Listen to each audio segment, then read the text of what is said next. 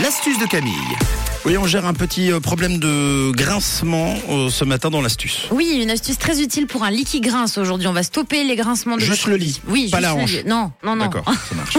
Rien de pire qu'un lit qui commence à grincer, ça nous réveille, ça nous énerve et ça nous empêche de bien dormir. Parce qu'une fois qu'on essaye de, de se concentrer pour dormir et qu'on pense au grincement de notre lit Plus dès qu'on le change de position, c'est une catastrophe. Ah, c'est horrible. Oui, non, on n'y arrive plus. Donc vous allez voir qu'il y a une astuce, et il y a des astuces qui marchent très très bien pour éviter que votre lit grince.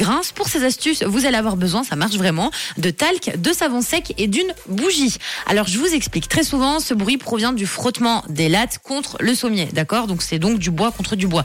Première astuce que vous pouvez faire pour stopper donc les grincements de votre lit, vous posez du talc entre les jointures. Alors il faut bien penser à nettoyer le surplus de talc, bien évidemment, pour ne pas en mettre partout dans votre chambre.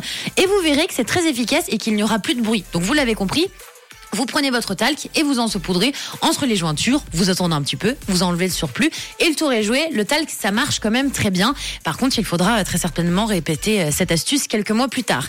Deuxième astuce que vous pouvez utiliser, c'est de la cire. En fait, il suffit de prendre de la bougie, bien évidemment une bougie non allumée, bien entendu, et de l'appliquer entre les pièces qui grincent. C'est aussi très efficace. Et sachez que vous pouvez remplacer donc la cire de la bougie, parce que bah, je comprends quand même que si vous avez une jolie bougie à la maison, vous n'avez pas envie, bah voilà, d'aller euh, la décortiquer, de prendre la cire de votre plus belle bougie pour l'appliquer sur votre lit. Donc vous pouvez utiliser de la du savon sec, tout simplement. Vous passez le savon sec sur les pièces qui grincent et le tour est joué. Alors par contre, toutes ces astuces, comme je vous l'ai dit, vous les répétez quand même tous les 3-4 mois. Parce que si vous avez un lit qui grince, c'est que votre lit commence hein, naturellement à être assez usé. Donc là, ce sera des astuces pour vous aider dans votre quotidien. Vous la faites euh, tous les 3-4 mois, puis après, vous songez quand même peut-être à changer de lit d'ici quelques années, les amis. Mais voilà, donc avec du talc, avec une bougie et avec du savon sec, plus de grincement. Et je peux vous dire que ça marche très très bien, ces petites astuces. Et si ça fonctionne pas, euh, l'astuce de Camille, euh, c'est que ce n'est pas le lit qui grince, ce sont vos dents peut-être. Voilà, il y a un autre problème. Dans ce cas-là, il y a d'autres solutions, on en parlera plus tard.